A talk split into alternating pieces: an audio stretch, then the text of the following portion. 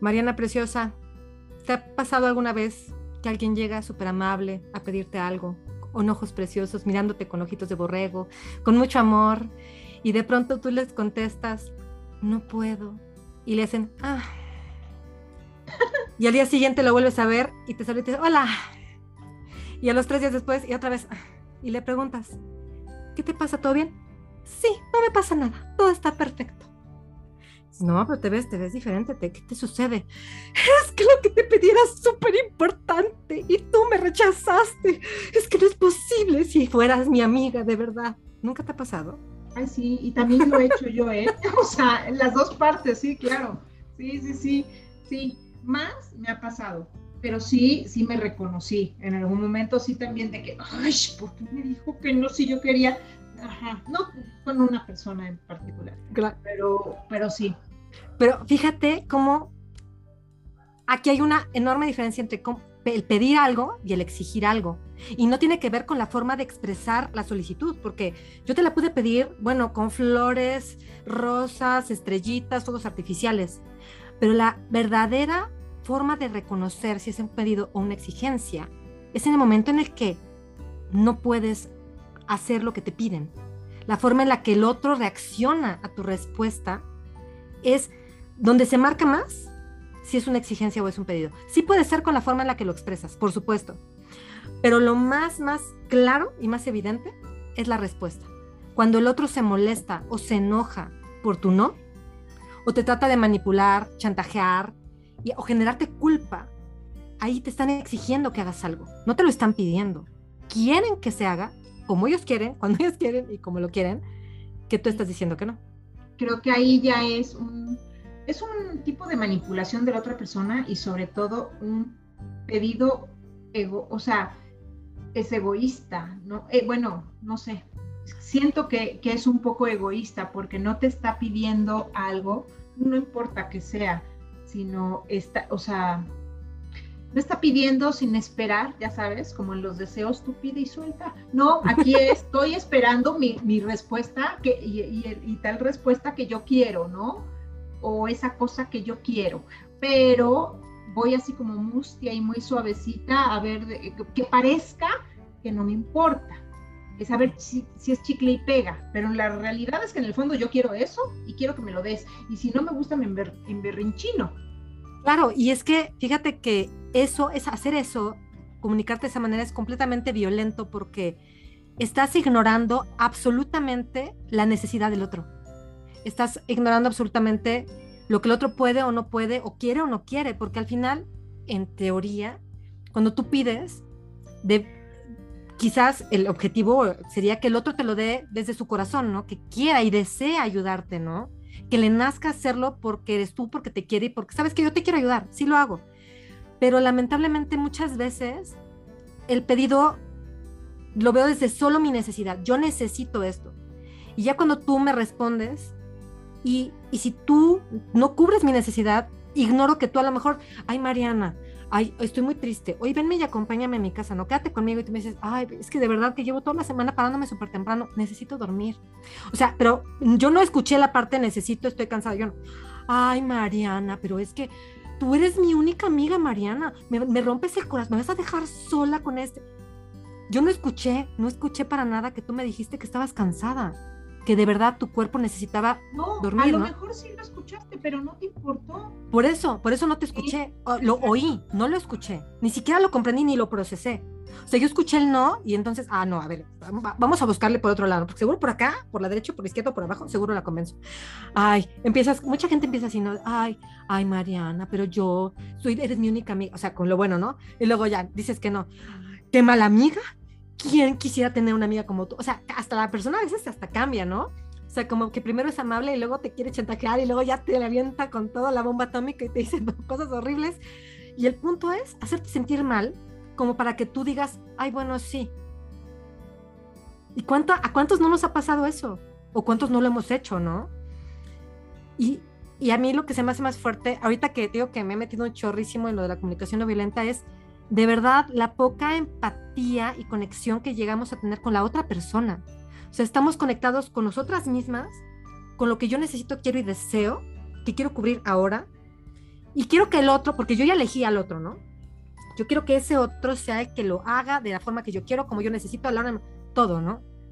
Digo, aquí entra mucho lo que decías, decíamos en el, en el podcast anterior, ¿no? De, pues, ok, sabes que no puedo hoy, pero ¿qué, ¿cómo ves mañana, no? O sea, puedes dar las opciones, pero cuando esta persona empieza con esta forma de manipulación, aquí es donde, bueno, yo siento, ¿no? Caray, necesitamos aprender a reconocer al otro. Como que nos hace mucha falta el saber que la comunicación es de dos y que ahí está, entra, entran mis emociones y entran sus emociones, ¿no?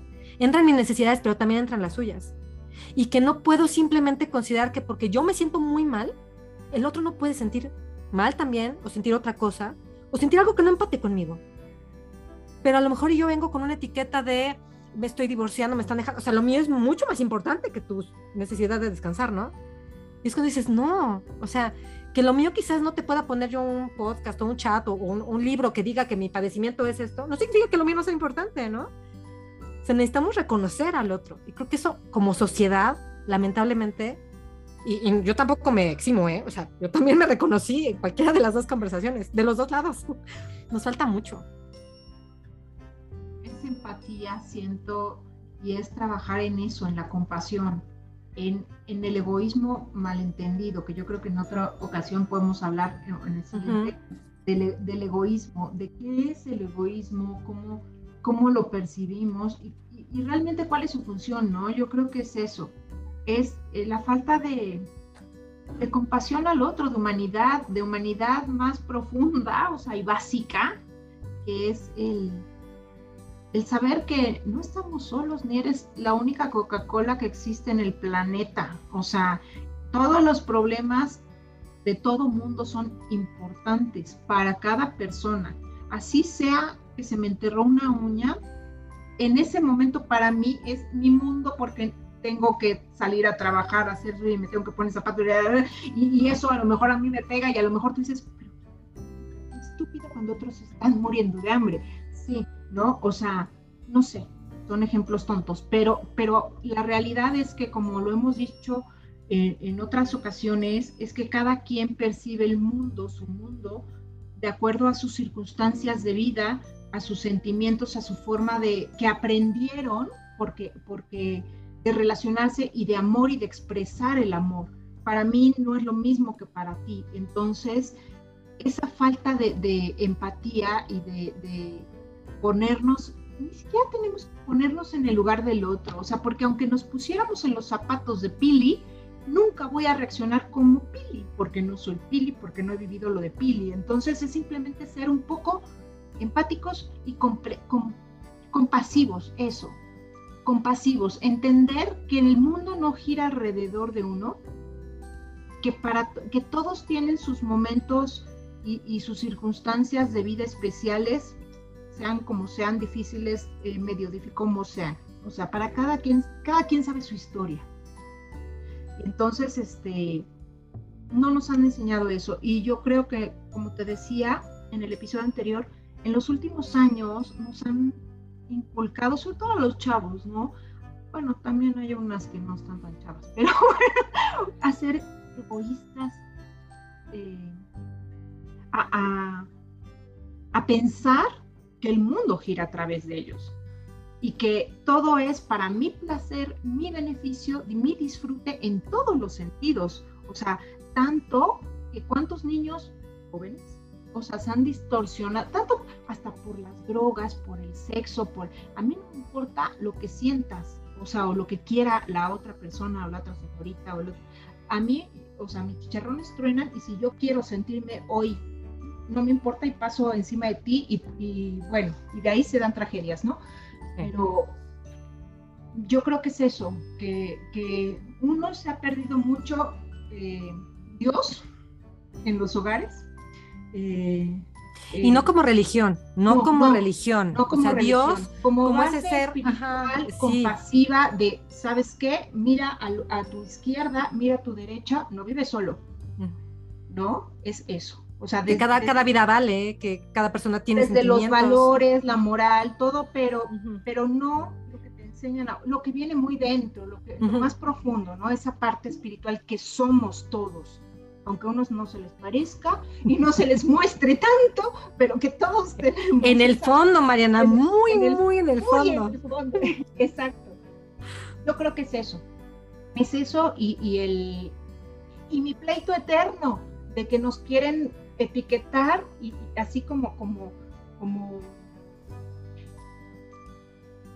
como como como en serie, como hechos en serie, ¿no? Como robots, como todos son, en el caso de las mujeres, todas son buenas, de, o sea, buenas de cuerpo, este, eh, de pelo rubio o, morena según la moda, y, así con el mismo tono, y, eh, hablas así, y te vistes así, y caminas así, y tienes que tener tal camioneta, y tienes que pedir tal cosa, y tienes que comer así, y ahora todo es vegano, y ahora todo es, este, no sé, o sea, como en serie, y, cada época nos quiere poner como, como que seriados. Entonces, también llegó un momento en el que, a ver, es que tú te lo mereces todo, a ver, ¿desde dónde lo dicen? Y eso yo creo que ha sacado mucho de onda a los chavos y alguna que otra persona que debería estar madura, pero no, pero no, a pesar de la edad. Y, es la, y esa es la base, el origen es eso, es la falta de, espíritu, de alma, de, de compasión, de esencia, y no sé, de materia Y fíjate que creo que también tiene que ver porque tampoco son compasivos consigo mismos, porque el hecho de cubrir sus deseos no significa ser compasivo contigo, porque esas personas luego suelen maltratarse horriblemente con la forma en la que se hablan, con la forma en la que se tratan. O sea, yo creo que las trataban mal, aprendieron a tratarse mal, pero a exigirme, porque les exigían. Entonces, vas por la vida exigiendo del otro que te cumplan, que te hagan, que, ¿sí me entiendes? O sea, y nadie te enseñó a que tú también tenías deseos, necesidades, de que también tenías que quererte, escuchar tus, tus sentimientos. Entonces, si no escuchas los tuyos, ¿cómo voy a escuchar el del otro, no? O sea, yo creo que mucha gente va así por el mundo. Si nadie me comprende, ¿por qué te voy a comprender? Si nadie ha visto por mí, ¿por qué voy a ver por ti? Entonces, vamos mucho con esta bandera de me defiendo atacándote o me defiendo ignorándote, pero así ni te defiendes, ni creas relaciones que, te, que sean sanas, ni creas esta conexión que como seres humanos necesitamos, porque somos seres sociales necesitamos esta conexión. Es, es, es sano para el hombre tener esta comunicación con otros. Es, es, saludable. Digo, no vivimos en una isla desierta, vivimos con otras personas. No podríamos crecer solos, para empezar, ¿no? O sea, como niños dependemos. Pero pues desde ahí aprenden a ser así, ¿no? Aprenden a yo, yo, yo. Porque a lo mejor, tristemente, quizás fue lo único que les quedó, ¿no? Yo, yo, yo. Es que recuerda que no no puedes ver afuera lo que no de lo que tienes adentro. Sí, claro, claro. No puedes reconocer algo que no, que no, que no, está dentro de ti, ¿no? O sea, yo puedo ver un motor y digo, ¿y esto qué, no? Pero si me enseñas una computadora y código, yo, yo estudié sistemas, yo te entiendo el código. Pero yo no puedo reconocer algo que yo no entiendo. Sí, claro, por supuesto. Y la realidad es que las personas, este tipo de personas, lamentablemente es, para estas personas a veces es difícil darse cuenta. Pero si consiguieran darse... Alto, pausa ahí es, es que esa es la clave. Es difícil darse cuenta para esas personas. Obviamente, es difícil tener una buena relación y buena comunicación con otras porque no lo tienen consigo mismo, porque no lo reconocen y porque no, muchas veces no lo permiten. Les da miedo. O sea, no se lo permiten, sí, sí. Sí, porque ¿qué me voy a encontrar? A lo mejor y lo que me encuentro no me gusta. ¿Y qué pasa si soy yo y qué, qué hago, no? Pero no, nos hemos dado cuenta. Hasta por comodidad. O sea, pues estoy acostumbrada a vivir así y es más padre ir pasando por encima de mm. todos, viviendo lo que yo quiero o viviendo un mundo más superficial. Pero fíjate que son como, yo siento que son como estas cosas que dices, ay, es que yo deseo esto y cuando lo tengo digo, ay, ojalá no lo hubiera yo deseado, ¿no? O sea, son, yo creo que son esas cosas, ¿no? Vas pasando por encima de los demás, pero yo siento que en el fondo ha de haber algún tipo de vacío. Yo de verdad creo que existe este vacío, pero es algo así. Entonces, creo, a veces lo triste es que no escuchamos a Einstein que dice que conseguir resultados diferentes no se logra haciendo las mismas cosas. Entonces, estas personas se sienten vacías, pero entonces como que le siguen, se siguen comportando igual, ¿no? O sea, quiero seguirlo llenando con algo que ya me di cuenta que no me llena. Pero como no me interesa buscar otro camino, sigo haciendo lo mismo. Entonces, Porque no quiero cambiar. Exacto, pero es, o sea, yo no sé, el miedo, bueno, reconozco el miedo al cambio. Yo lo tuve por muchos años, muchísimo. Yo era tal cual la persona que te expresé al principio, esa era yo. Era bien manipuladora, bien chantajista, e, esa era yo también. Así yo crecí y eso fue lo que yo aprendí. Entonces, es cierto que es cómodo, pero de verdad yo llegué a un punto en el que dije, no más, o sea, me siento terrible, no me siento feliz conmigo, no me gusta estar conmigo. O sea, llegué a un punto en el que dije, guácala, yo tengo que salir de aquí.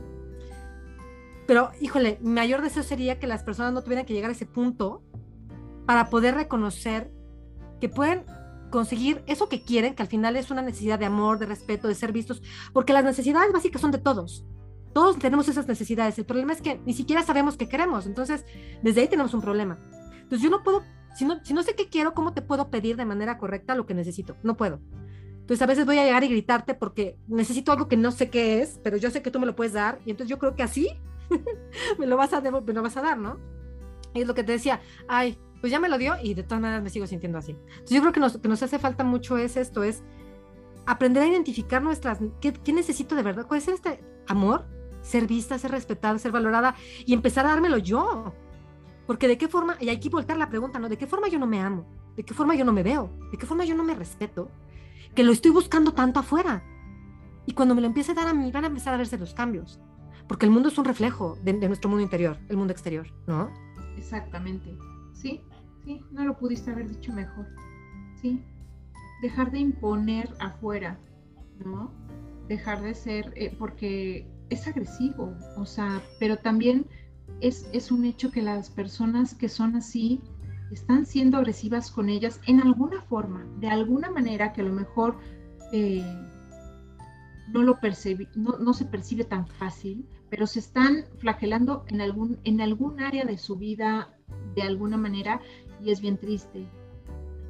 Claro, lo más triste es que, que no son capaces de reconocer su verdadera necesidad y no son capaces de darse cuenta de que las primeras que no la cubren son ellas mismas. Pero a lo mejor también no lo saben. Por eso, o sea, yo no, sé que yo... No saben cómo, no lo pueden reconocer porque no lo saben porque aprendieron a vivir así, a defenderse así, ¿no? Hasta que no se los hagan ver o hasta que no escuchen una plática como esta, un taller, una terapia, es cuando les puede caer el 20 de esto me está resonando, pero en muchas ocasiones no, yo conozco personas, muchas, pero sí unos dos casos que, que no les pasa el agua, o sea, no les sube el agua al tinaco, no, de verdad, entonces cualquiera puede ver que algo está muy mal, que hay un patrón y así, ¿no?